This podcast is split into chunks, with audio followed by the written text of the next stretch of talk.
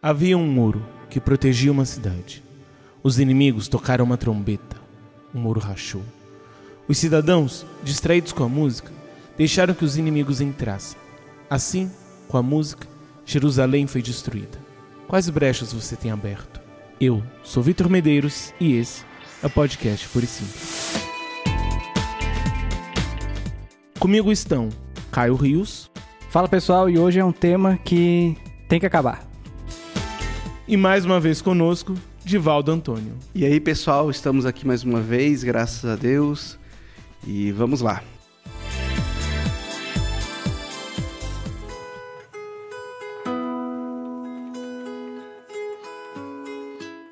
No nosso último episódio, nós conversamos um pouco sobre músicas e terminamos falando um pouco sobre a participação dos músicos no processo de decisão das músicas e a consequência negativa disso. Minha primeira pergunta é: quais as piores atitudes que vocês já viram músicos famosos tomarem? Bem, é... o que eu já vi de pior foi é... músicos não aceitarem é, se apresentar em lugares mais humildes ou que não podiam pagar aquele valor tão alto que eles estavam cobrando, né? Então acho que o de pior foi isso, né? E atitude também que eu já vi, talvez não de músicos muito famosos, né? Mas acho que eles ficaram famosos por conta desses episódios. É, músicos que tipo destrataram é, outras pessoas, agiram com arrogância na hora da apresentação, né? Que foi amplamente divulgado aí pelas mídias. Então acho que o de pior seria isso, né? Acho que a falta de, de humildade e arrogância. Eu acho que o pior realmente é essa questão do, do músico, principalmente o cristão, dele destratar as demais pessoas. Eu acho que a gente tem visto, e aí eu não vou conseguir citar nomes, porque às vezes tem notícias de vários cantores que eu sequer conheço, mas é postura de, igual você falou, por exemplo, vem um músico e aí tem toda aquela questão monetária forte, que ele, ele se dá um valor alto e às vezes a igreja chama e não tem condições. E aí eu também não quero ser hipócrita no sentido de falar que o músico tem que fazer tudo de graça. Porque envolve equipamento, envolve várias coisas e ele tem que ser pago, ele tem que ter, ter um pagamento justo. Mas é, eu acho que no ramo cristão as pessoas realmente estão exagerando no valor que elas cobram. E isso tem sido um, um problemão, assim. Pessoalmente, eu acho que, assim, ah, vamos chamar fulano de tal, quanto ele cobra? Tanto. Não chama, entendeu? Você não vai ser menos abençoado se ele não vier. Então, é uma economia que, que se faz, né? E eu acho que essa, essa, esse mercado gospel que a gente tem atual, ele fomenta músicos, grupos, enfim, que funcionam quase exatamente como uma, um grupo secular faria. Então você tem, por exemplo, cantores seculares que são muito bons, mas eles são muito difíceis de lidar, porque eles são muito egocêntricos e tal e tal. E quem os contrata não está preocupado com isso, porque o objetivo é tocar uma música. Só que no, no, no campo cristão, você convida um músico para ele vir abençoar a sua comunidade, a sua igreja, a sua cidade, enfim. E ele, como cristão, ele não tem que apresentar essa postura, digamos, mundana. E infelizmente a gente tem visto que isso tem acontecido demais, de músicos que vêm e distratam as pessoas e que cobram valores altíssimos e fazem exigências e, ainda e na hora de ministrar ainda falam coisas que não, é, não edificam, né? Muito pelo contrário. Então acho que a gente está cheio desses músicos que realmente abusam e, e distratam o, aqueles que consomem o seu material. Você falou uma palavra-chave aí, Caio, o lance de consumir, né? Só tem alguém que produz porque tem alguém que consome.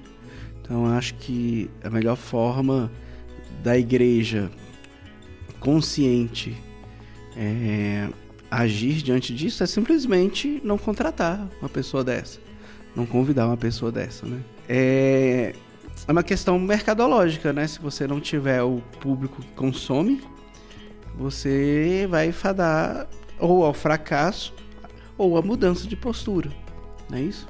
Eu diria que o pior erro que eu vejo os músicos famosos tomando é o não lidar com a crítica. Então nós vemos vários músicos que fazem coisas absurdas. Então falam coisas absurdas, fazem coisas absurdas. às vezes compõem músicas que têm heresias e essas pessoas são criticadas e em vez de reconhecer e se corrigir, adota uma legião de fãs e que às vezes é bizarro, porque você vê realmente que alguns músicos vão ter uma legião de pessoas que vão defendê-los incondicionalmente.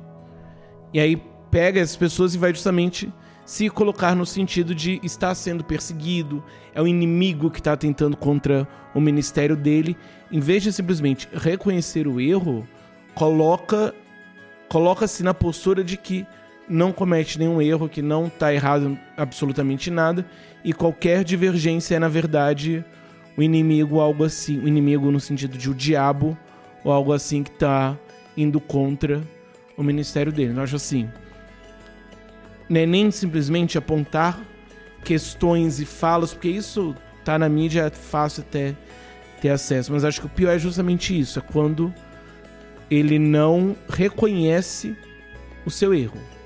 E às vezes nós vemos pessoas que não reconheceram, e às vezes vemos pessoas que são famosas por não reconhecer. Por independente do que aconteça, sempre vão ter pessoas defendendo e nunca vai de fato chegar e dizer: eu errei, peço desculpas, vou mudar. Isso é bem complexo porque se aplica a muitas áreas da vida, né? Não só aos músicos ou à música. É, a questão chega a ser até um pouco esquizofrênica. Essa questão de que a partir do momento que uma coisa não está sendo. É, não está acontecendo, na verdade, de acordo com o que você concorda, se tem alguém discordando, Aí a pessoa já pensa que é o inimigo, já joga a culpa no diabo e tal, e não tem um mínimo de abertura para o diferente, para a crítica. Isso é muito ruim, sabe? Né? E aí, sobretudo, num ambiente musical onde já tem uma tendência a ter esse, esses fãs, vamos dizer assim, né? Esse fanatismo que defende incondicionalmente o seu ídolo né? Isso então se torna mais presente ainda. Mas, cara, a gente vê isso em vários outros ambientes, com líderes, com instituições, entendeu? Pessoas que defendem é, marcas, ideologias é, a um preço altíssimo, né? Em detrimento do próximo, em detrimento das pessoas, né? E eu questiono muito isso, sabe? Eu acho que não há instituição, ideologia, gênero musical, seja lá o que for, maior do que a, a pessoa humana, sabe? Jesus ele veio morrer não foi por, por ideologia, não foi por é, uma instituição religiosa, seja lá o que for, ele veio morrer por pessoas, né? Então acho que a gente tem que repensar isso, né? Revisitar algumas coisas e valorizar as pessoas como elas precisam ser valorizadas. Eu acho que é, fenômenos que acontecem nesse, nisso que né, a gente está conversando no secular, eles se replicam quase que é, 100% no ramo dito cristão. E aí eu já ouvi histórias de cantores que, por exemplo, se apresentaram e depois selecionaram garotas para irem se divertir é, em um cantor cristão, entendeu? E é a mesma postura que cantores seculares alguns têm, né? Então, assim, o ponto é que eu acho que o. Como a gente está conversando, quem consome tem uma certa responsabilidade nisso, porque você está endossando esse tipo de postura. Então, é, se, se, se, o cantor vai em determinado lugar e ele está cheio de fãs e, e, as fãs ou os fãs querem sair com essa pessoa para fazer coisas, né, para pecar basicamente, eu acho que não tem diferença nenhuma. Você está literalmente idolatrando no sentido é, religioso da coisa. Você não está achando um músico bom, você não está é, admirando o músico. Você está servindo ele da mesma forma que esses, esses, esses fãs fanáticos do, do, do ramo secular fazem, que choram, que vibram e que fazem tudo, literalmente tudo, por causa de, de determinado cantor ou cantora. E isso é um problema. Então, se ele sabe que mesmo no, no, no ramo cristão ele vai ter essa abertura e ele está afim de fazer isso, ele vai. Então, ele vai em determinada igreja, ganha o dinheiro que ele quer e é, ele sai fazendo um, um, estrago muito grande. E é uma música dita cristã e gospel, e as pessoas é, dizem que é uma benção, mas na prática não é, porque ele tá só destruindo a vida dos outros.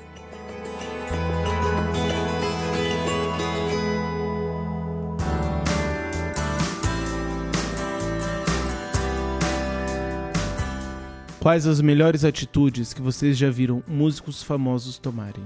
Eu acho que aí já é um pouco do que você chama de famoso, né?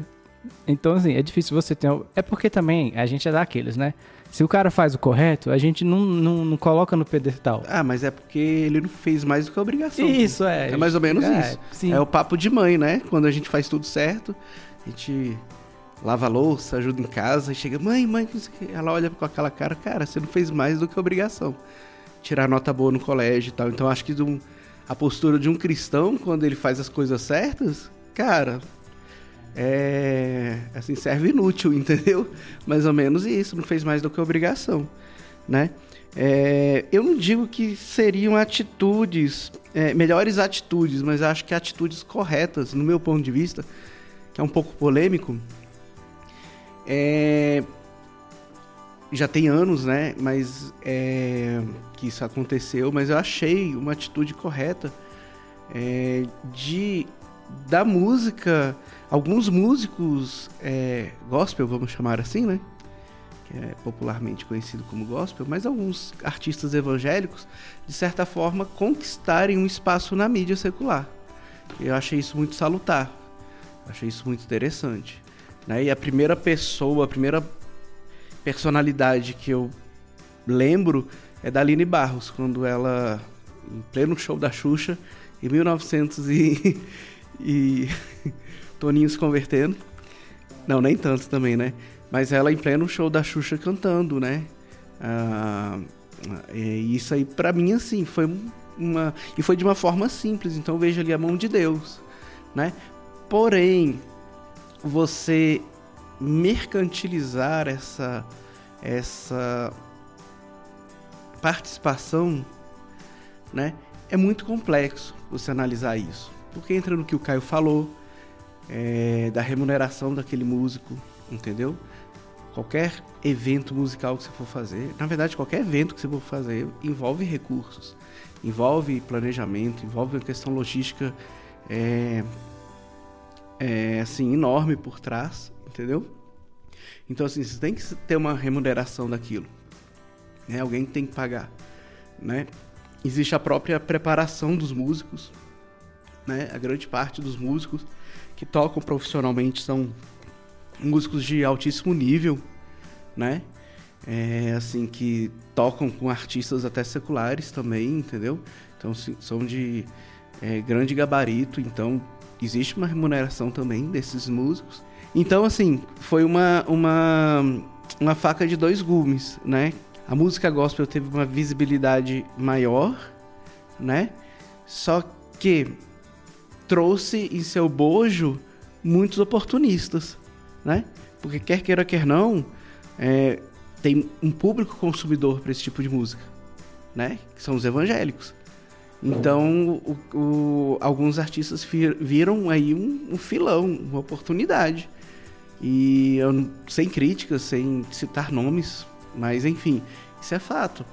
Entendeu? Ah, agora eu vou fazer música gospel para vender. E vai vender. Por quê? Porque tem gente que vai comprar, né? Eu não vou entrar no mérito se a música é boa, se a música é ruim, se, enfim. Mas o fato é, eu, pelo que a gente observa, alguns entraram como uma oportu- viram uma oportunidade de negócio.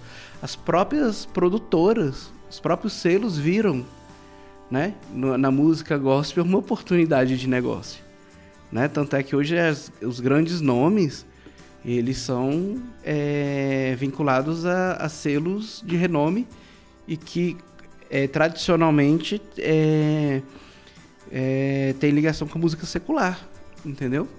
Então, mas é, é um ambiente muito complexo de se analisar. Por quê? Eu acho complexo porque a pessoa, o artista, o músico pode, cara, cobrar uma nota grande para tocar, pode ter as suas exigências, pode ter as suas, as suas características, mas se ele tem uma exigências que eu digo ressaltando profissionais, entendeu? Primando pela qualidade, né? Porque por outro lado também a gente não. Ah, é, é para Deus mesmo, vou fazer de qualquer jeito. Não. Tem que fazer bem feito. Enfim, é, é, é complementando. Então, o, o, músico tem as suas características, tem suas exigências, tem o, seu, o preço do seu trabalho. Mas se na, no momento que ele está ministrando, ele enxerga ali realmente o propósito de Deus na vida dele e abençoa as pessoas, é, consegue atingir o alvo que é abençoar essas pessoas, eu acho que está valendo, entendeu? Né? A gente paga tão caro para ver outras coisas, né? É, para ver shows diversos que não tenham cunho religioso, né? A gente paga tão caro e por que não pagar caro também num show que vai abençoar a nossa vida, né? Só que de igual modo, um show caro gospel ele tem que entregar a qualidade que um show é, secular. É, enfim, é mais ou menos isso, sabe? Me lembrou muito o momento de alguns anos atrás, o um momento polêmico em Palavra Antiga assinou com a Som Livre. E que foi um, um bafafá. Entra um pouco naquilo que nós conversamos no último episódio sobre esse momento em que a música cristã estava vivendo. Naquela época, bandas ainda precisavam de um selo que as resguardasse. A Palavra Antiga assinou com a Som Livre. E aí, depois de um tempo, foi interessante que eu estava na, nas lojas americanas e estava tocando Palavra Antiga. Então estava numa loja, numa loja grande, e estava tocando a música de uma banda cristã. Então você, de fato, você dá essa visibilidade. Mas ao mesmo tempo gera o problema de até que ponto você tem um comércio em torno disso. Um, um mito que eu acho que a gente tem que quebrar um pouco é: ah, mas eu vou tocar música para evangelizar, entendeu? Ah, não, é, é, é, muito legal as pessoas estarem ouvindo mais a música evangélica, porque é uma forma delas serem evangelizadas. Sim, tem esse, esse lado. Só que isso não é algo, não é algo linear, entendeu? Ah, a pessoa ouviu uma música evangélica, vai se converter, vai ter uma experiência com Deus. A gente vê provas claras e atuais de que isso não é verdade necessariamente entendeu? Que aí entra no que eu já falei, acho que em outro, em outro podcast, que em relação a, a, evangelização relacional, entendeu? A melhor forma que eu tenho de é, evangelizar alguém é com a minha vida. E é diferente eu tocar uma música na rádio ou na num lugar público também e tal, e é diferente eu eu ter um relacionamento com você, um mínimo de amizade e te indicar uma música para ouvir, entendeu? Não só indicar a música para ouvir, mas a música não vai fazer o trabalho. Exatamente. Ela vai ser parte desse processo, do processo. de evangelismo. Exatamente.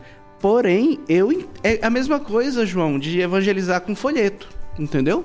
Eu questiono a eficiência de evangelizar com folheto para uma pessoa desconhecida. Porém, igual a música, tem o seu lugar, tem o seu momento. Tem pessoas que só vão é, ser alcançadas por meio de um folheto, por meio de uma música que tocou aleatoriamente numa, numa rádio.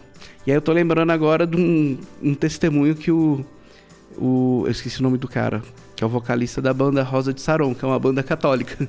Mas ele canta, ele conta esse testemunho no, no, no show. Todas as apresentações que ele faz, na verdade, antes de cantar essa música, ele conta a história. É, de que a letra ela fala muito sobre aproveitar a vida e tal, entendeu? E aí ele conta o testemunho que uma socorrista, eu não lembro se era uma médica, uma enfermeira, enfim, ela foi socorrer um, um, um acidente e a pessoa, é, eu não lembro com muitos detalhes, mas a pessoa morreu naquele momento. Não sei se ela já estava morta ou se morreu assim que ela chegou. Só que o rádio ainda estava tocando e estava tocando justamente essa música.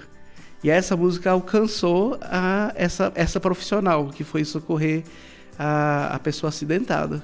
E ela conta o testemunho dela, contando que ela teve um encontro com Deus através dessa música neste momento. Olha só que coisa impressionante. Só que a gente tem que ver que isso é o que? Esse tipo de, de resultado para a evangelização aleatória, vamos chamar assim. Isso é exceção. A regra são as pessoas é, terem um, um, encontro com Cristo através das nossas vidas. tá entendendo? Tem um estudo que foi feito por um instituto evangelístico e missionário que 80% das pessoas que são alcançadas, elas são alcançadas ou através de amigos ou através de parentes para Cristo. O restante vem do, desse evangelismo, essa evangelização aleatória, vem de músicas que tocam na rádio, vem de folheto, essas coisas, tá entendendo? Então, se a gente for analisar estatisticamente, é lógico que a vida não é só estatística, né? Mas se a gente for analisar assim, a evangelização pessoal, relacional, ela vai ter muito mais resultado. O que, que isso tem a ver com música? Tudo, porque na vida de um músico, se ele primar por, por isso, ele no momento que ele está ministrando a música, ele pode ali aproveitar até o fato dele ser famoso, ser um, um popstar, ser influente, entendeu? E ali criar um, um, uma ponte com aquelas pessoas e de fato abençoar essas pessoas, sabe? Acho que isso é plenamente possível. E desejável, né? É, eu. Eu tenho um case de sucesso aqui, mas eu acho que é, ele é um pouco específico porque foi no dia que nós recebemos um cantor na nossa igreja, faz pouco tempo.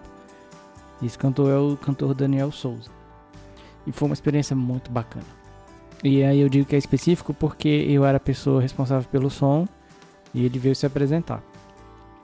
Então, no começo da semana, ele ia apresentar no sábado. Na terça ou quarta-feira, seus músicos me procuraram para ver quais eram os instrumentos que a minha igreja podia prover e o que, que, eles tinham que trazer. E a gente conversou e tal, e, e, e trocamos uma ideia para ver como é que ficaria melhor. E você já vê que o clima já estava assim, um tratamento muito legal, assim, é, entre o, os músicos dele e, e, a gente. E a gente trocou uma ideia bem legal e a gente conseguiu fazer direitinho. Marcamos a antecedência de chegar para passar o som. Os caras chegaram sorrindo, mó legal, é, tratando a gente mó bem. E o cantor também, o Daniel Souza, veio pra gente e aí ele viu, veio conversar com a gente, ver que músicas, por exemplo, a gente tinha para projetar. Ele abriu mão de algumas músicas autorais dele para trazer uma música mais congregacional, porque ele entendeu que era que era o caso e pelo jeito ele faz isso sempre e ele tem músicas fantásticas. É um cantor que faz músicas bíblicas. A sua banda é extremamente humilde, ele é uma pessoa completamente humilde e é, foi uma experiência assim rara e única de humildade que eu não vi nem em músicos locais, não vi. É um tratamento assim, foi uma experiência fantástica assim, da, é, e que viver aquilo me fez me motivar assim a, a, entender o que é o ministério tanto de multimídia quanto o ministério de música. E aquela experiência foi ótima porque eu, eu, eu pude ver exemplos é, é, reais e concretos do que é um músico cristão em serviço, ou o que precisa ser. Então você pega que é um, é um cantor que tem músicas conhecidas, mas ele não tem toda essa fama, ou melhor, ele não abraça toda essa fama, e ele segue na humildade, ele consegue enxergar que ele está lá para Deus, por Deus, e para pregar a palavra de Deus. E ele com certeza orientou a todos que, que trabalham com ele a ser exemplo de humildade, a tratar os outros bem e assim tá de parabéns. É um exemplo que eu tenho que eu não vou esquecer nunca. E outra coisa, ambiente de música é ambiente de droga.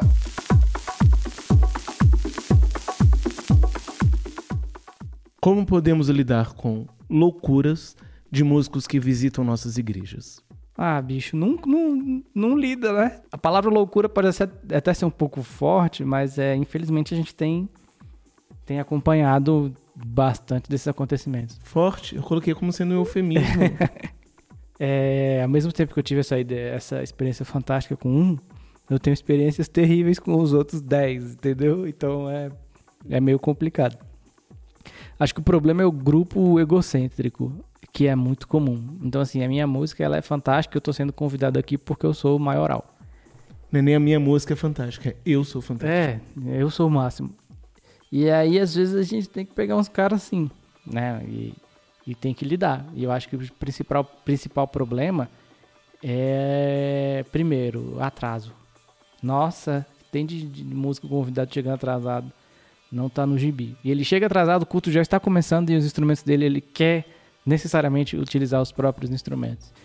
E isso dá um trabalhão.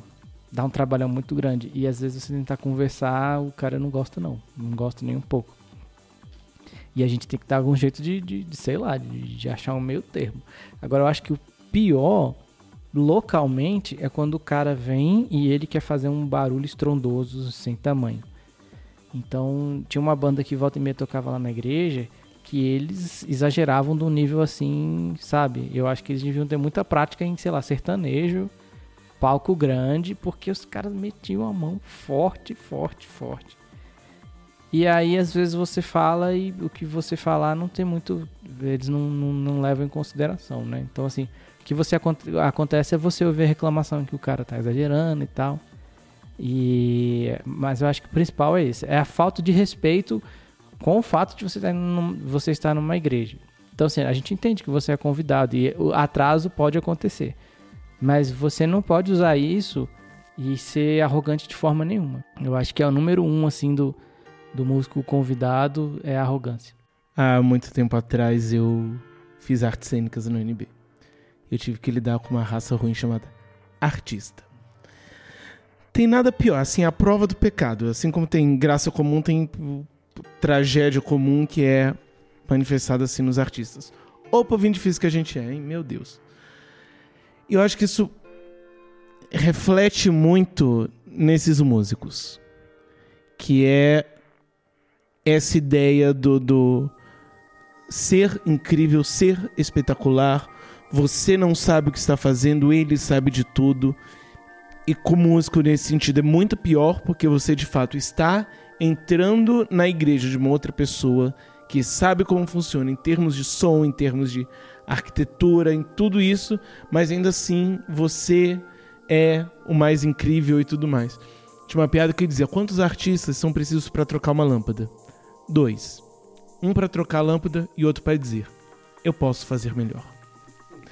E é justamente isso. Você tem essa soberba exacerbada, essa posição de é, é, é, eu não tenho defeito.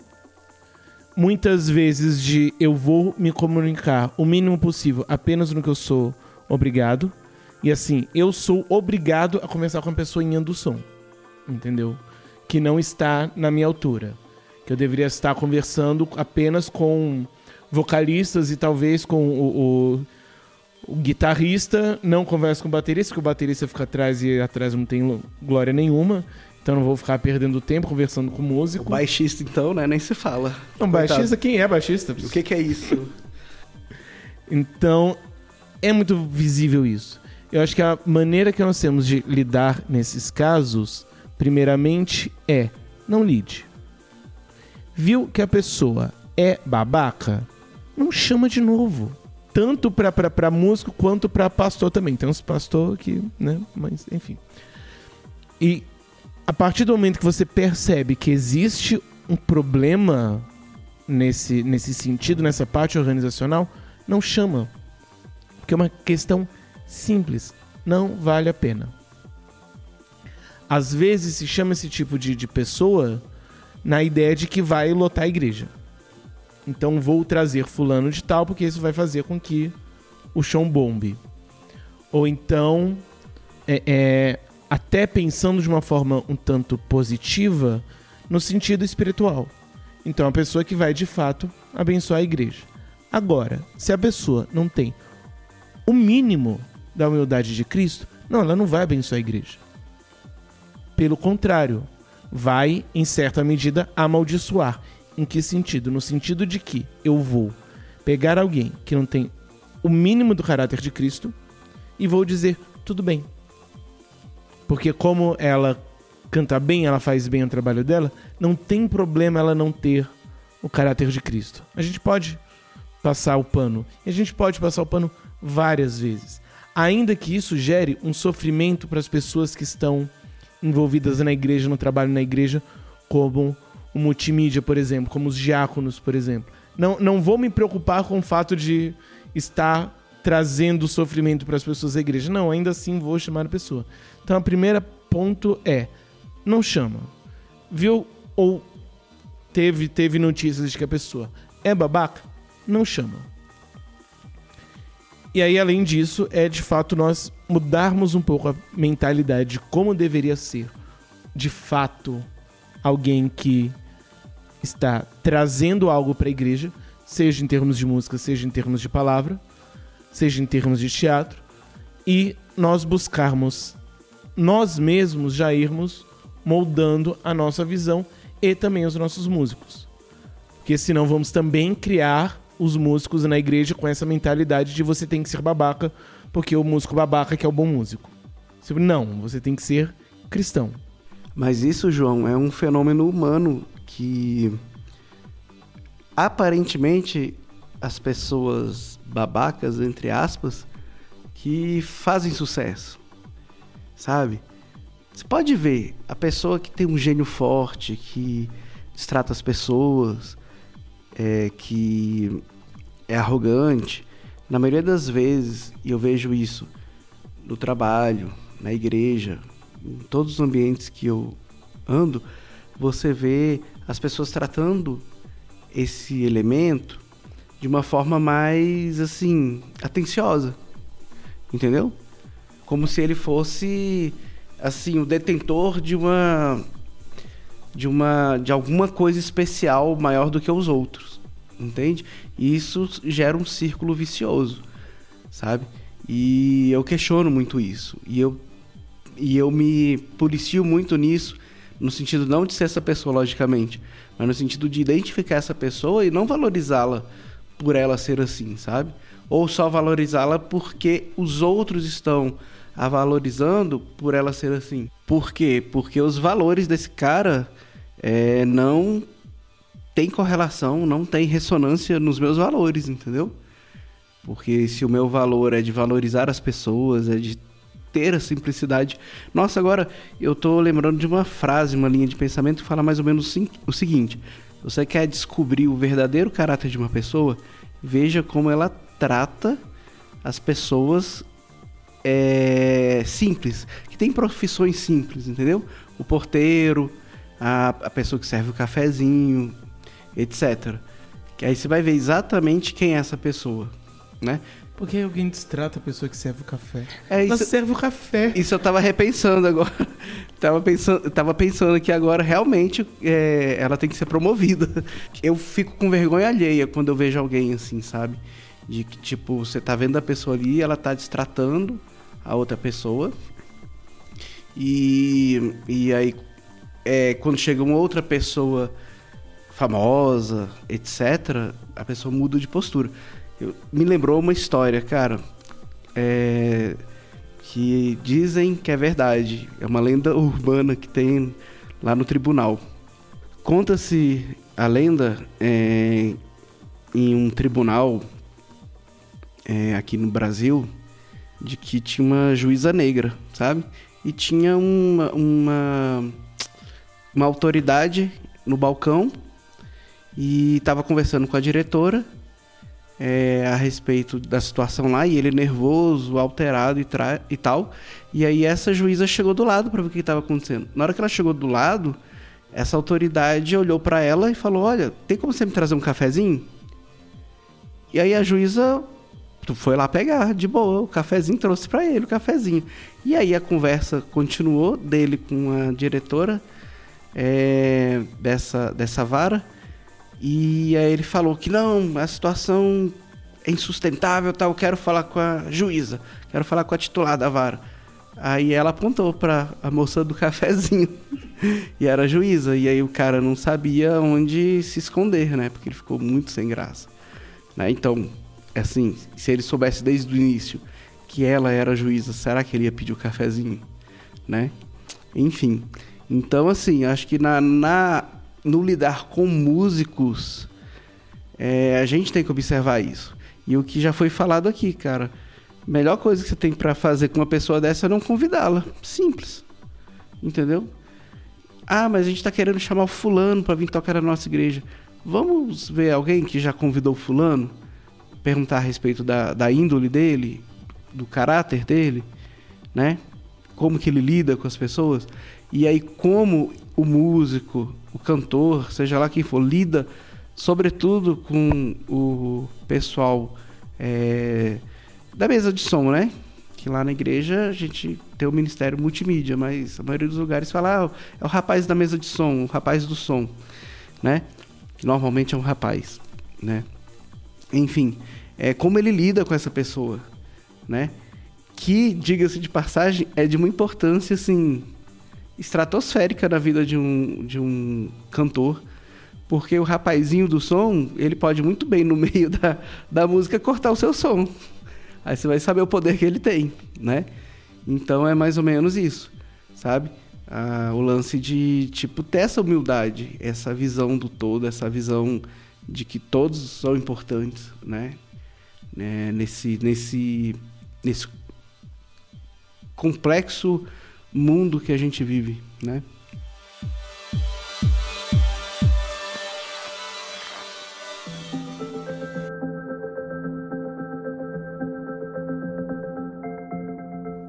Como devemos lidar com os músicos da nossa igreja local em relação a atitudes positivas e negativas? Como lidamos com qualquer outro irmão, seja músico ou não.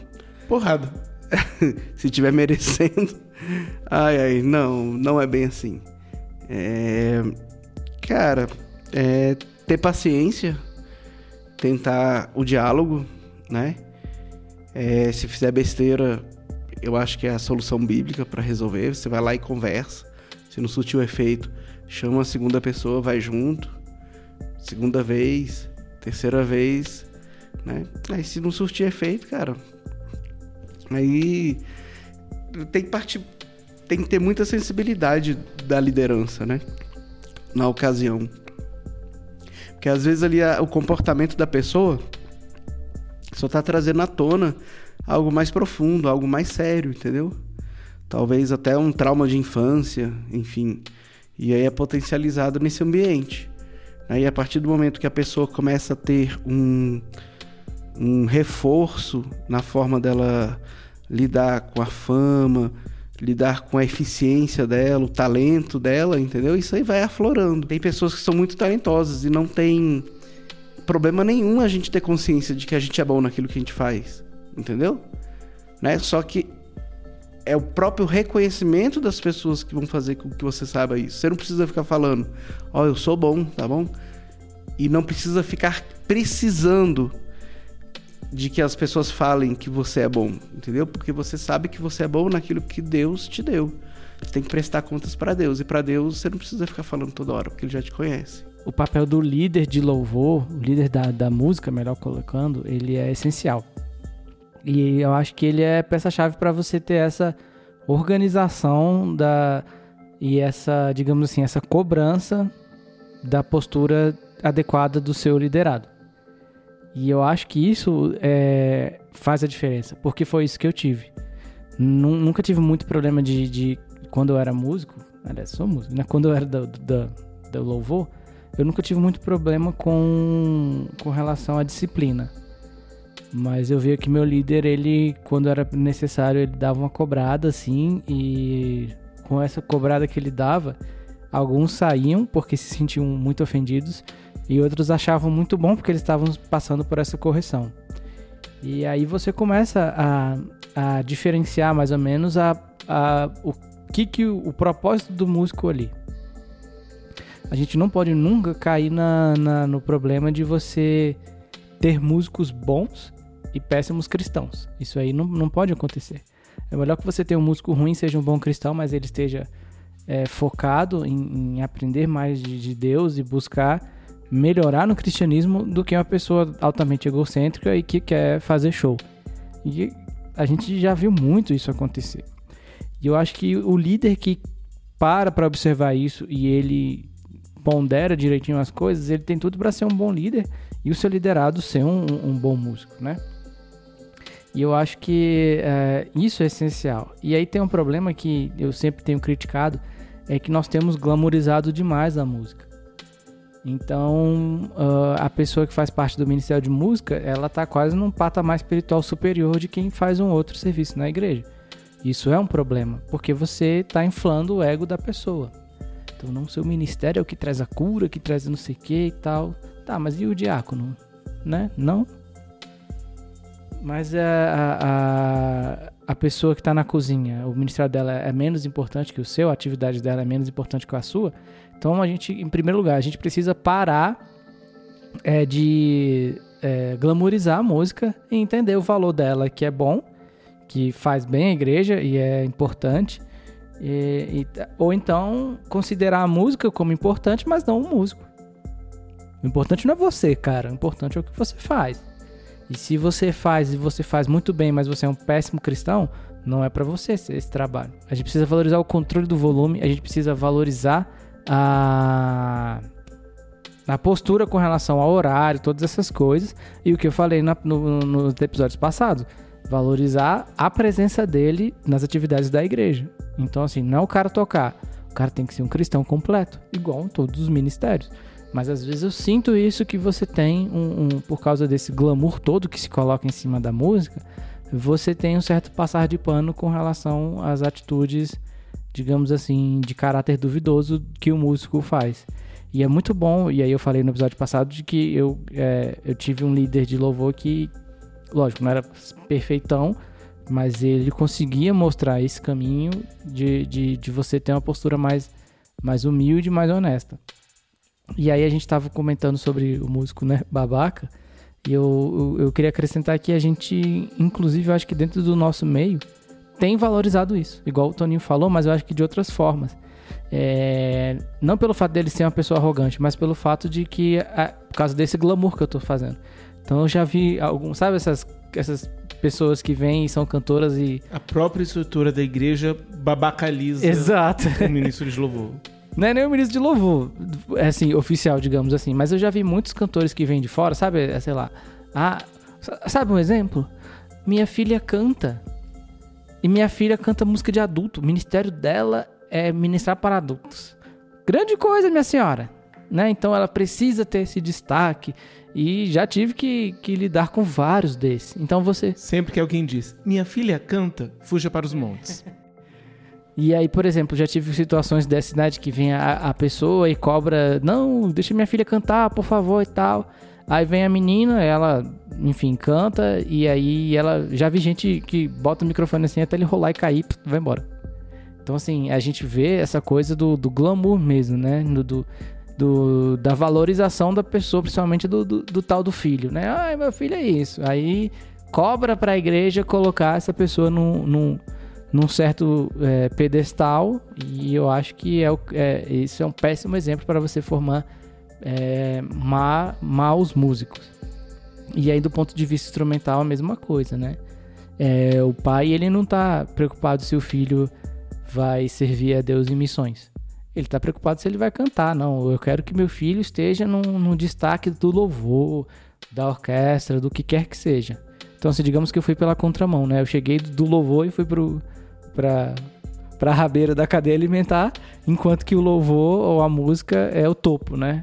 E, e, eu vejo esse tipo de coisa. As pessoas valorizam a música, glamorizam a música. E o problema disso é justamente você, enquanto você glamoriza a música, você acaba glamorizando pessoas e você está reforçando atitudes egocêntricas e isso está gerando o babaca de amanhã. Acho que eu sou o único aqui que não tem experiência no louvor minha experiência mais no multimídia ou com educação cristã. Mas ao mesmo tempo é uma experiência que sempre me deixou bastante em contato com os músicos, ainda que na rabeira da cadeia alimentar, como disse o Caio. Em certa medida, nós vemos na igreja um microcosmos de tudo aquilo que nós estamos falando. Então, todos esses problemas que nós vemos de músicos famosos nós vemos embrionados na igreja, ou às vezes até muito pior. Eu já vi músicos de igreja que são piores até em certos aspectos que músicos seculares ou músicos famosos e tudo mais, que são bem complicados de lidar. Já quase apanhei porque eu pedi para confirmar se a, a música estava certa. Mas a essa questão, por exemplo, do da glamorização, nós vemos muito. Então, de fato, é uma coisa que o Caio coloca muito e que me incomoda muito e que eu acho extremamente prejudicial, que a ideia de fato de você ter pessoas melhores que as outras, pessoas mais espirituais que as outras, pessoas mais super crentes que as outras, que são as pessoas do louvor. E aí gera o, o problema, que é justamente essa ideia do eu não posso intervir porque ele é do louvor. Eu só sou do multimídia. Então, a pessoa do louvor, ela está fazendo algo errado e eu não posso falar nada. Ou então pegar até na questão, por exemplo, teológica. Então a pessoa do louvor está cantando uma música que tem um problema teológico complicado. E eu, que trabalho justamente com teologia, percebo isso. Mas eu não posso falar, porque ele é do louvor. E aí vem a questão muito e que é perceptível às vezes dentro do louvor nas igrejas, que é a questão do não assumir o erro. Então, assim como nós temos fora da igreja enquanto local, nós vemos músicos gospel que cometem seus erros e que não assumem de forma nenhuma que erraram, nós vemos dentro da igreja músicos com a mesma atitude. Então, por exemplo, um problema que nós estamos tendo um pouco atualmente na nossa igreja é a questão do volume. Tomara que quando você estiver ouvindo esse podcast já tenha sido resolvido, mas enquanto estamos gravando é algo que está bastante complicado de lidar. Então, o que, que acontece? Só explicando um pouco. Nós temos a mesa de som e os vocais e o violão estão ligados na mesa de som. Todo o resto não. Então nós não conseguimos controlar o volume dos instrumentos tirando o violão. E aí, o que, que acontece? Muitas vezes o som está estridente, porque eles estão colocando, estão tocando no volume que eles querem. E a justificativa que eles dão muitas vezes é, por exemplo, eu estou tocando o baixo, o cara está tocando a guitarra. E aí eu não consigo ouvir o meu baixo direito. Então o que eu faço? Eu aumento. Em vez de eu simplesmente falar, Caio, não estou conseguindo ouvir porque o seu está muito alto. Você poderia baixar um pouco? Parece simples, mas isso é extremamente complicado. Por quê? Eu estou partindo da ideia de que não me importa se eu aumentando vai prejudicar o outro músico ou eu aumentando vai ser ruim para a igreja. Eu faço o que eu quero, o que é bom para mim. Mas quando você vai questionar essa questão, é totalmente na ideia de, de nós não temos defeito. Eu passei, inclusive, por uma discussão dessa recentemente, numa escola dominical que nós entramos um pouco nessa questão do volume. E a posição da líder de louvor e do baterista foi justamente essa: de que nós não temos defeito. Então a equipe de louvor está maravilhosa, ela está perfeita tem essa questão do volume, mas isso é problema do, do multimídia. Então, o multimídia que deveria olhar e dizer: hum, o baterista está tocando muito alto, ir lá e falar com o baterista. Eles não precisariam se regular ou buscar formas de, de é, é, corrigir isso. Porque não é como se o volume muito alto fosse responsabilidade, fosse um problema da equipe de louvor. Não. Eles não têm defeito nenhum e problema nenhum. E há de vocês falar alguma coisa. Então nós vemos justamente o baterista trazendo a ideia de eu não me responsabilizo pelo meu volume. Eu toco como eu quero. Se tiver ruim para você, você informe, você comunique, mas ao mesmo tempo se comunicar vai te ignorar completamente. Principalmente porque não é só uma pessoa, mas toda a estrutura está complicada e vai é, é, é, gerando isso. E raramente nós temos de fato um confronto em relação a esse tipo de posição de você chegar e realmente mostrar que não está certo fazer dessa forma. Não está certo você simplesmente fazer o que você quer e não se preocupar com o outro, principalmente porque nesse caso não é, digamos assim, a pessoa que diz que quer fazer o que quer da vida dela fora da igreja. Mas dentro da igreja eu estou ministrando, então aquilo que eu faço vai interferir diretamente na igreja. Então eu preciso justamente que a maneira que eu esteja fazendo seja a mais próxima possível de fazer com que o outro receba aquilo que eu estou tentando passar. Então, por exemplo, se eu for pregar, se eu for dar um estudo, eu preciso fazer com que ele seja transmitido da forma mais clara possível. Se eu estou tocando uma música, eu preciso que ela seja ouvida da melhor forma possível. E, principalmente, se nós estamos falando de uma igreja, e lembrando um pouco a discussão do último episódio, estamos falando de um louvor congregacional, que eu preciso que a igreja inteira louve junto a Deus, então eu preciso que o equilíbrio dos instrumentos, que o volume seja todo isso de acordo com isso. Mas nós temos justamente a ideia de eu preciso aparecer, eu vou fazer do jeito que eu quero, eu vou tocar a bateria no volume que eu quiser e não me importo com o como isso está chegando para a igreja. O importante é eu, estrela, brilhar aqui neste palco e tudo mais. Então, assim, eu vejo muito como que essas pequenas coisas elas vão entrando na igreja através do louvor. O louvor, ele infelizmente tem sido a porta de entrada para muitos problemas da igreja. Um pouco, como nós falamos no último episódio, em termos teológicos e doutrinários.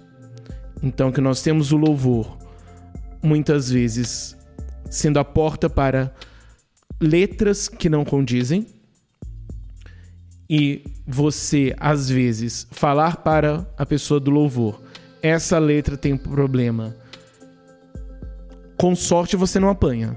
No melhor dos dias ele vai só te ignorar. Mas é extremamente complicado você fazer esse tipo de abordagem. Então, às vezes, a igreja está recebendo uma canção que está teologicamente doente e você não pode fazer nada.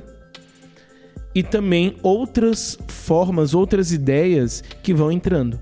Que vai muito nessa questão que também debatemos no último episódio de você trocar o louvor a Deus de fato por um momento musical que serve simplesmente para te dar uma experiência mística e fazer com que você, ser humano, se sinta é, realizado em termos emocionais nesse momento de louvor. E acaba que o louvor ele é essa porta para muitos desses problemas.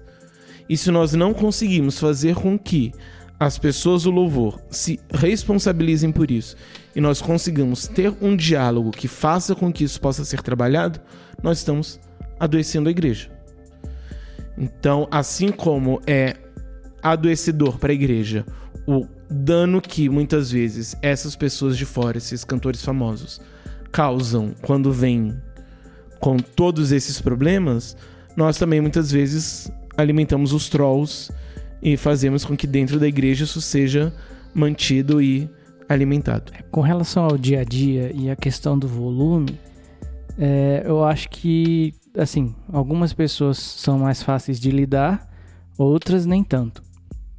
Então, é, quando, assim, eu não, não tava nesse dia e eu não, não, sei detalhes, mas assim, se algum grupo está se estabelecendo como é, neutro, no sentido que é só falar comigo e, e eu resolvo, na prática não funciona assim, né? E eu tenho centenas de, de, de exemplos que vivi para exemplificar isso. Mas é, no contexto da igreja, eu acho que não, não só na nossa, eu vejo que alguns são mais fáceis de lidar, do ponto de vista que perguntam, isso aí estou falando de volume, perguntam sobre seu próprio volume e querem sempre o feedback, e isso aí é, isso é sadio, isso é legal.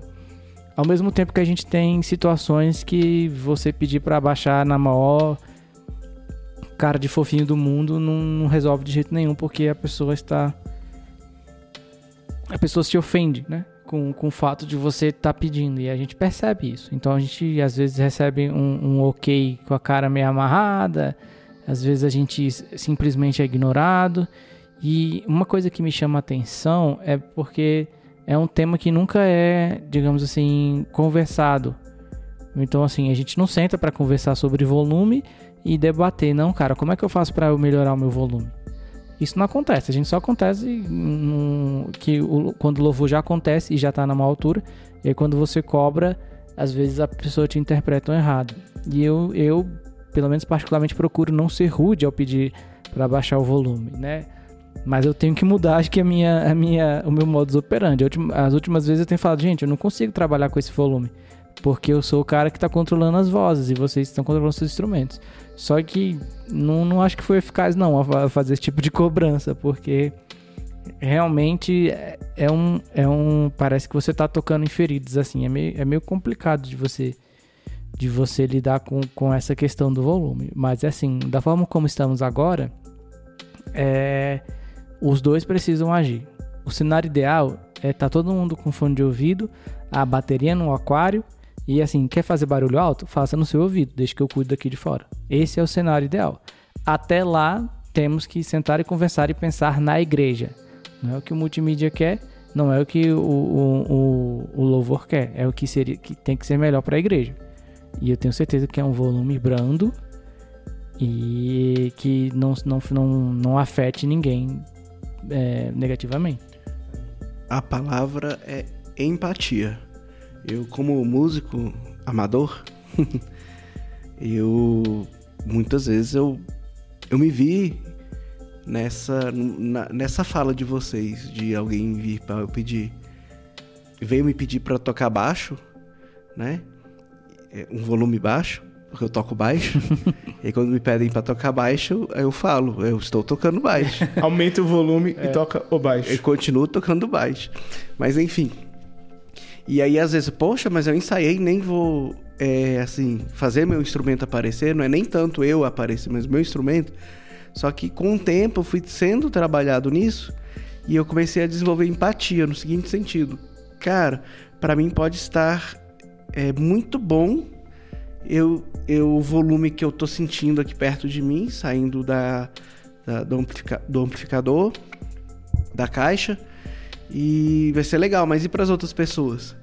Porque a, a frequência grave para mim assim é fenomenal, sabe? o, o sentir o, o, grave, porque o grave você sente no seu corpo, né? E para mim assim, eu tanto é que quando eu vou tocar, quando possível, eu sento na, no amplificador, né? Na, no cubo, justamente para sentir o baixo.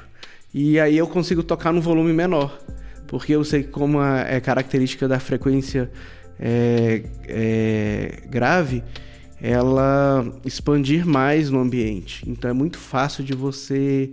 É, como é que eu posso falar? Perder o controle ali do volume. Entendeu? Né? Então eu faço isso, é uma técnica, que eu sinto o, o meu instrumento, de certa forma, me sinto realizado com esse feedback que eu estou tendo ali em tocar meu instrumento, que substitui o, o, o, fone de ouvido, né? E toco num volume condizente, equilibrado com o restante do, do pessoal, né? Agora, se eu tivesse uma postura de tipo, ah, não, tô nem aí, eu vou aumentar mesmo, eu vou aumentando aqui aos pouquinhos e ninguém vai perceber, né? Não seria o ideal essa postura, né? Porque a gente. Foi o que eu falei no começo, gente. É, em relação ao músico ter a consciência do propósito de Deus ali na vida dele naquele momento. É, se a gente tem um propósito é claro pra gente, visão de reino, cara, a gente não vai ali tocar. A gente não vai ali cantar, sabe? A gente vai ali ministrar a vida das pessoas. E aí nos enxergaremos como instrumentos nas mãos de Deus. Então, assim como nós usamos os instrumentos musicais ou a voz para abençoar as vidas, nós temos que enxergar as nossas próprias vidas como instrumentos nas mãos de Deus, sabe? É, nós não estamos ali por acaso. Deus nos escolheu para estarmos ali naquela posição. E outra fala que eu gostaria de retomar aqui, salientar, é o lance de termos essa humildade de sabermos que o músico é tão importante quanto o diácono que limpa o banheiro, o, a pessoa que está recebendo os visitantes na porta, entendeu? A, a pessoa responsável pela tesouraria que faz o controle dos recursos que entram. Todo mundo ali tem a sua importância, sabe? Eu acho que. Eu acho não, tenho certeza que ninguém é melhor ou pior que ninguém. Todos nós temos uma função no reino de Deus. Todos nós temos, temos uma função no corpo de Cristo. E temos que ter bem claro para a gente essa consciência de que somos iguais. Iguais em importância, iguais em essência de Deus na nossa vida e diferentes apenas nas nossas funções, entendeu? No contexto da, da, da música em conjunto, essa questão do volume ela é muito ela é muito peculiar, porque ao mesmo tempo que a gente tem essa questão do, dessa, desse conflito de volumes, ele não deveria existir. Porque eu acho que quando um, um, um grupo só consegue tocar alto, ele está falhando, porque ele não está ele não conseguiu chegar num nível de prática de conjunto bom. Porque ele não, ele não, não, não sabe ser grupo. Não sabe, simplesmente, essa é a palavra. Não sabe ser um grupo. Então, se eu não estou preocupado com que se eu toco o teclado e eu não, eu tô, eu não quero que o som da guitarra apareça, tem alguma coisa errada. Se o guitarrista não, ele não quer que o baixo apareça, tem alguma coisa errada. E aí podem ser várias coisas. Mas isso é um exemplo de prática de conjunto falha, assim, que as pessoas não. É igual você ouvir uma banda de jazz tocando. Quando você ouve uma banda de jazz, você consegue inferir daquela, daquela, daquela execução que eles entendem que o parceiro deles, que está tocando com eles, precisa é, ter seu espaço, senão o negócio não acontece, o grupo não acontece. É por isso que você consegue escutar todo mundo, e aí quando alguém vai solar, os outros vão e dão uma maneirada. E assim, é fantástico de ouvir. Porque no caso, o importante é a música. Exato, o, o importante é a música. E, é, é, é e eu, eu tô há 11 anos é, relacionado ao louvor, e eu não eu, e poucas vezes eu vi um ensaio parar e não, vamos fazer um teste de vamos trabalhar dinâmica, vamos ver o tão o quão baixo a gente consegue tocar aqui, o quão alto, porque variação de dinâmica também é essencial na música. Você ter um momento calmo e você crescer na, na, na hora estabelecida, você conseguir ter o controle da dinâmica do seu instrumento. Isso eu, eu, eu vejo ser muito pouco treinado. É igual a harmonia também. As pessoas encaram o ensaio como necessariamente um, uma execução, mas elas podiam aproveitar para trabalhar também a, a, questão da prática de conjunto. É um conjunto, caramba. Então, assim, é, é igual quando você vê um coral bem ensaiado, você vê a potência da voz sendo colocada de formas diferentes quando ela aparece, igual uma orquestra bem ensaiada. Agora, o louvor, não é porque ele é uma banda que ele tem que abrir mão disso. Muito pelo contrário, ele tem que saber é, lidar com, com, com um grupo que ele está. Se ele tem uma prática de conjunto madura, ele vai conseguir ter o controle do volume e não vai atrapalhar os irmãos da igreja. Eu diria que a questão central aí não é música, é cristianismo. É nós entendermos que ser igreja significa que nós todos estamos igualmente aplicados na obra de Cristo, que é o crescimento da igreja, tanto fazendo com que o nome dele seja conhecido, mas também crescendo em termos de qualidade. E aí vem questão de ensino, de pastoreio e tudo mais. E não há uma um trabalho mais importante. Todos são fundamentais. Então, se eu trabalho com discipulado e o Toninho trabalha com evangelismo, eu preciso que o Toninho alcance e eu preciso fortalecer. Se eu tô aqui fortalecendo, mas o Toninho não trabalha, ninguém vem. Se o Toninho traz todo mundo, mas não tem ninguém cuidando, vão vão ficar fracos e vão se perder com facilidade. Então, nós precisamos entender que todos nós temos o nosso papel, o nosso trabalho e precisamos estar em harmonia. E quando nós vemos isso no louvor, nós vemos esse problema sendo apresentado talvez de forma mais clara, embora não necessariamente a forma mais prejudicial. Mas é muito mais claro no louvor, que nós vemos justamente essa ideia de eu não preciso necessariamente estar totalmente em harmonia com todo mundo. Eu vou fazer o meu papel, vou fazer o meu trabalho, vou tocar no volume que me apraz e pronto, acabou. E nós vemos muito isso na igreja, essa ideia do, do fazer a sua parte sem se importar com o outro. Talvez em um trabalho de escola isso funcione. Talvez, mas pela minha experiência também não funciona muito não. Mas vou, cada um faz a sua parte. Você divide o trabalho, cada um vai fazer a sua parte na hora de apresentar, cada um apresenta a sua parte, pronto, acabou. Não é isso é realmente necessário que todos estejam em perfeita comunhão, em perfeito acordo, tanto no louvor quanto no trabalho igre da igreja de forma geral. E aqui eu coloco nem o louvor, não simplesmente os músicos, que pela nossa fala, até pelo problema que nós estamos tendo com o som, são os músicos que nós estamos falando. Às vezes vai ser necessário que isso esteja resolvido entre o vocal. Então, às vezes, o vocal está com conflito entre si, não estão de fato em harmonia, em unidade para entregar para a igreja aquilo que a igreja precisa. Um problema muito grande que às vezes nós vemos nas igrejas é realmente a ideia do, do ministro de louvor que sola e que faz e que quer aparecer, que quer mostrar todo o seu potencial, toda a sua técnica, toda a sua capacidade e faz um milhão de coisas com, com a voz e que distancia a igreja da música. Então a igreja está lá de fato como um mero ouvinte. Ela não vai de fato conseguir acompanhar e louvar a Deus junto. E também é necessário que a equipe de louvor, principalmente o vocal, mas todos, estejam em perfeita harmonia com o multimídia. Eu diria que é quase um erro pensar como coisas distintas. O louvor e o multimídia.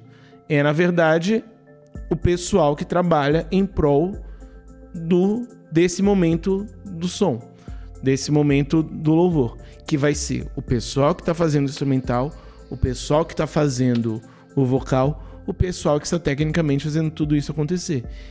E essas três partes precisam estar em perfeita harmonia, senão não vai acontecer. Assim como dentro do multimídia, é importante que a equipe que esteja lá esteja também em harmonia, em sintonia para conseguir resolver fazer a parte do som, colocar a letra e ao mesmo tempo qualquer eventualidade já tem alguém preparado com total é, é, sintonia com a pessoa que está na mesa para poder ir lá resolver um problema de um cabo. Então, todos precisam estar totalmente integrados. Mas em vez disso, nós fazemos igual trabalho de escola, dividimos as partes, cada um faz o seu e seja o que Deus quiser. E outra coisa, ambiente de música é ambiente de droga.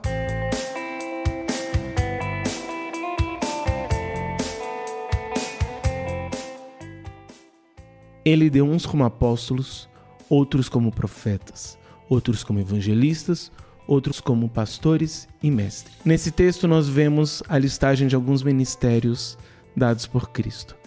A partir disso, minha pergunta é: louvor é um ministério? Depende. Depende do referencial teórico. Penso que se estivermos falando do louvor como integrante dessa visão sistêmica que a gente está falando aqui, enquanto eu me vendo, eu, participante do louvor, ministro do louvor, músico, cantor, seja lá o que for, me vejo em um contexto eclesiástico como um instrumento nas mãos de Deus, juntamente com os demais componentes deste ambiente, Sim, eu vejo como ministério. Porque ministério é ministrar, é você servir alguém em algo. Então, o ministro de louvor, ele serve a igreja através deste momento que ele leva a própria igreja a louvar. Então, ele está dando essa oportunidade à igreja para louvar, ele está ministrando a igreja. A partir deste, deste referencial, sim. É, para além disso, se o músico se ver ainda é, como um, um instrumento, um detentor, um escolhido por Deus para ser um ministro da reconciliação, e através da sua música, do seu instrumento, da sua voz, ele ministrar as pessoas com essa intencionalidade de, de reconciliá-las com Cristo, também eu considero um ministério, sabe? Agora, a partir do momento que ela vai ali só bater um ponto, só se apresentar, como já foi falado, meramente executar uma peça musical, simplesmente chegar lá e cantar, é, aí eu não, não considero, sabe, um ministério. Embora, mesmo que de forma equivocada esteja ministrando as pessoas, né? Como já foi falado também, ministrando alguma coisa ali, está sendo ministrada. né? Mas não é um ministério no, é, no, a partir do ponto de vista bíblico. É, eu, eu sei que é um, é um tema que não é trivial, assim, de você lidar principalmente dessa questão teológica, né? Ah, aqui é um ministério, biblicamente falando. Concordo com o que você falou, Toninho. É... Eu não tenho problemas pessoais em considerar determinadas atividades dentro da igreja ministério. Assim, é igual a questão do departamento de ministério. Tanto faz, para mim, na prática. Tanto faz. Você tá servindo a Deus? Chama de ministério, departamento, coisa. Chama de, sei lá, cachorro. Não tem problema. Desde que você realmente exerça a, a, a, a, função de servir. Então nós temos uma organização lá. E nossa organização é. Temos um ministério multimídia. Esse ministério cuida de som, é, luz e, e, e, projeção. Se um dia falar, olha, teologicamente não é bem ministério, é, é um departamento. Para mim não tem problema nenhum. Só, não... só, me permite um, um, uma participação, Caio. Hum. A gente tem que levar em consideração também o contexto histórico que a Bíblia foi escrita. É lógico que toda palavra é divinamente inspirada e proveitosa, né? É, porém, a gente também tem que levar isso em consideração, né? De repente, para a realidade daquela época, esses eram os papéis, essas eram as funções da igreja que existiam. Só que o tempo passa, as coisas mudam, a igreja, né? Ela vive ao compasso dos tempos, mas sempre ancorada na rocha. Pelo menos deveria estar ancorada na rocha. Eu já ouvi isso em algum lugar. e aí o que acontece? Ah, tempos modernos, entendeu? Só corroborando o que você falou para mim, é um ministério de multimídia.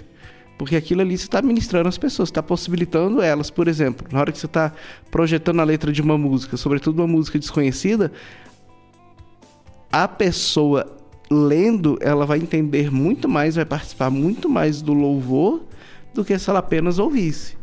Entendeu?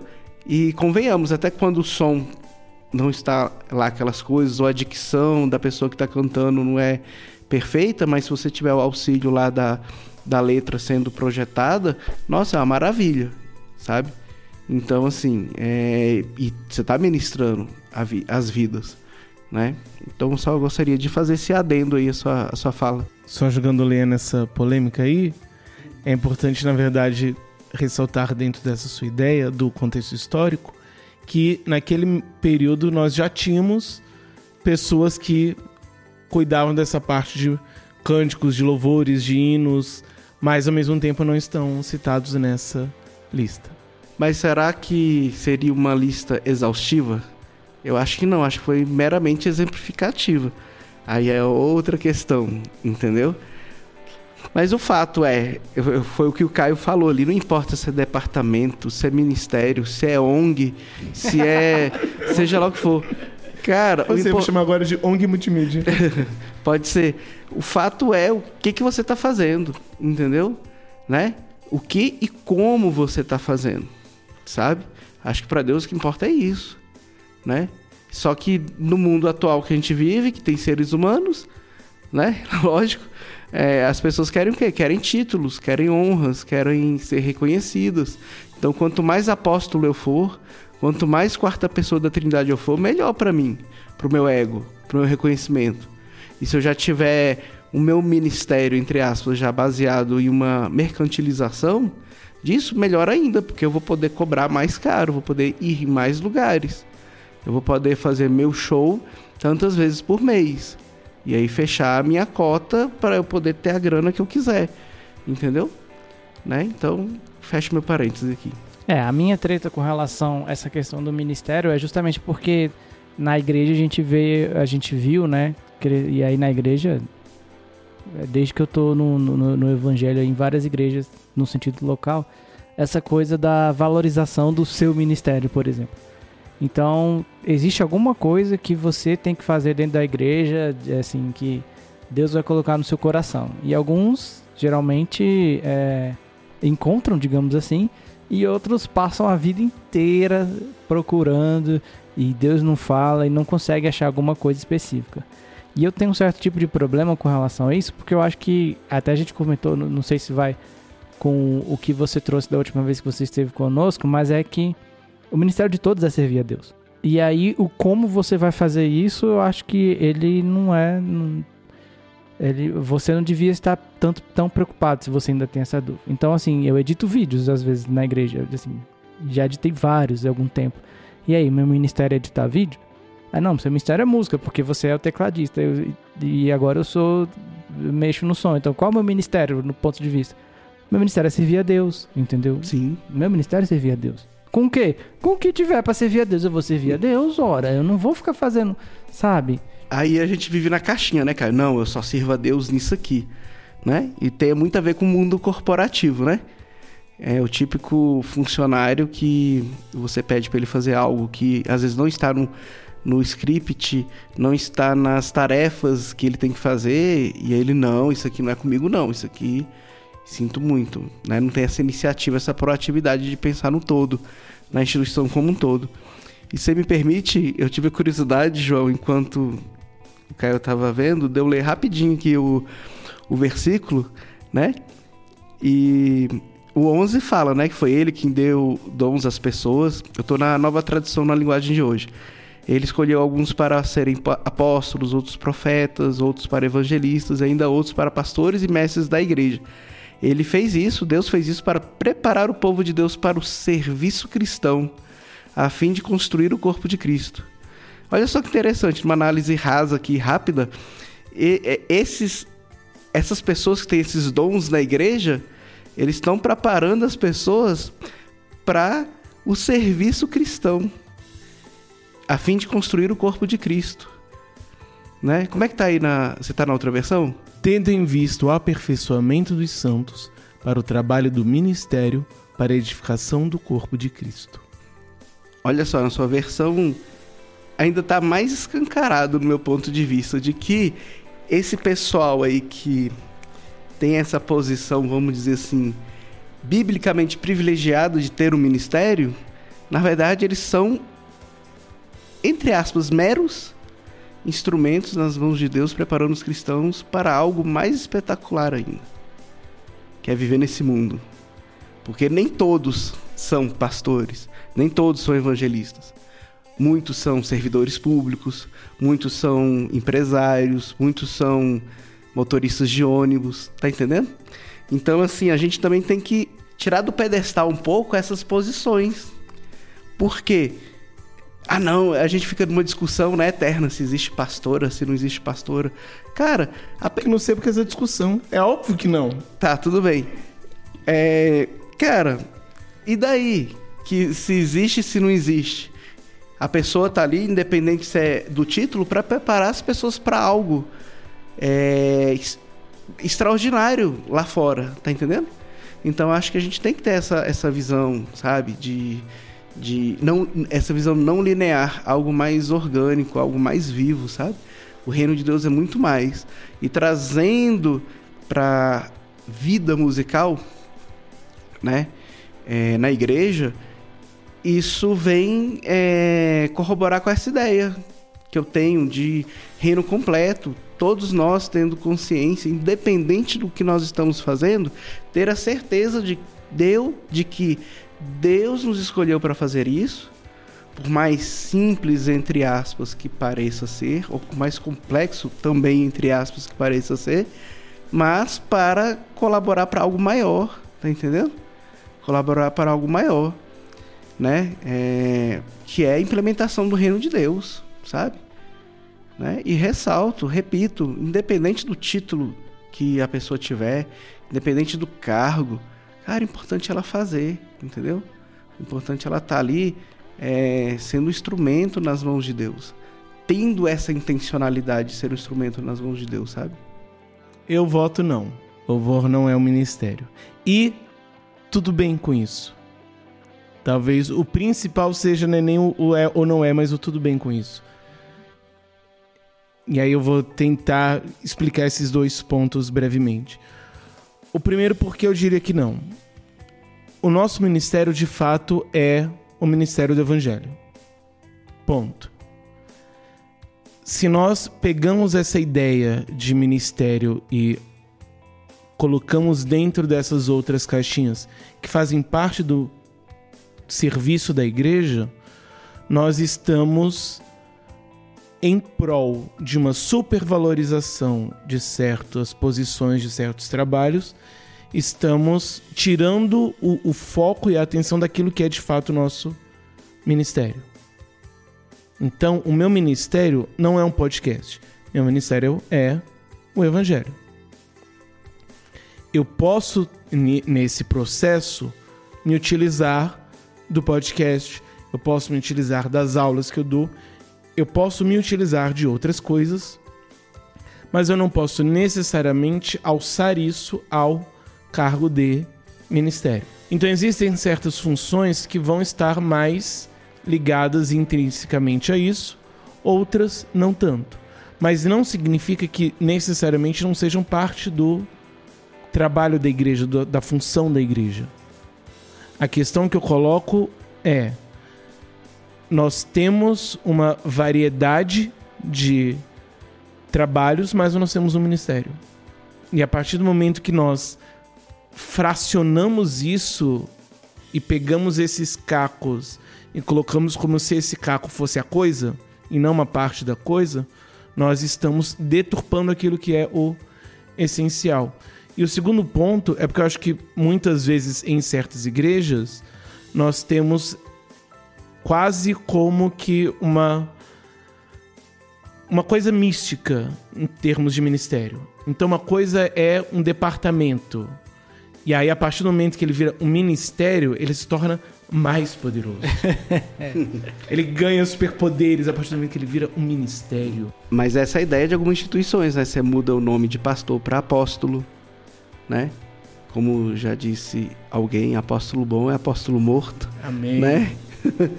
é você transforma o cantor em ministro de louvor, né? E aí vai, entendeu? E aí, justamente nesse sentido que eu falo que não é ministério, e tudo bem com isso. Porque nós precisamos entender que não necessariamente não alçar ao nome de, de ministério ou a equipe de louvor, eu estou dizendo que ela é inferior, desnecessária, supérflua ou algo assim. Eu dizer que o multimídia não é um ministério, mas é um, um, uma ONG, eu não estou necessariamente fazendo com dizendo que ah, não é importante o multimídia.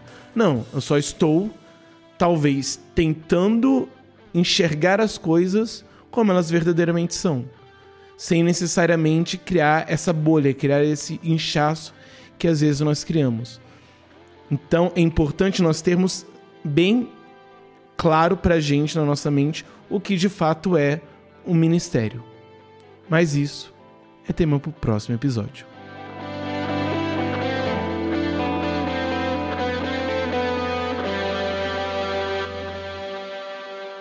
Please listen carefully. Muito bem, pessoal. Esse é o podcast Puro e Simples e o episódio de hoje foi sensacional. E mais uma vez nós contamos com a presença do nosso querido Toninho. Muito obrigado, Toninho, por você ter trazido suas ideias e nos edificado essa noite.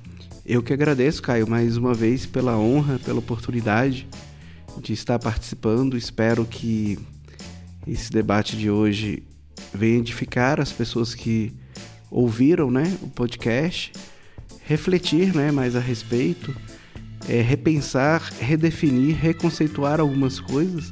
Eu gosto muito disso, de reconceituar é, situações, é, organizações, modos de fazer.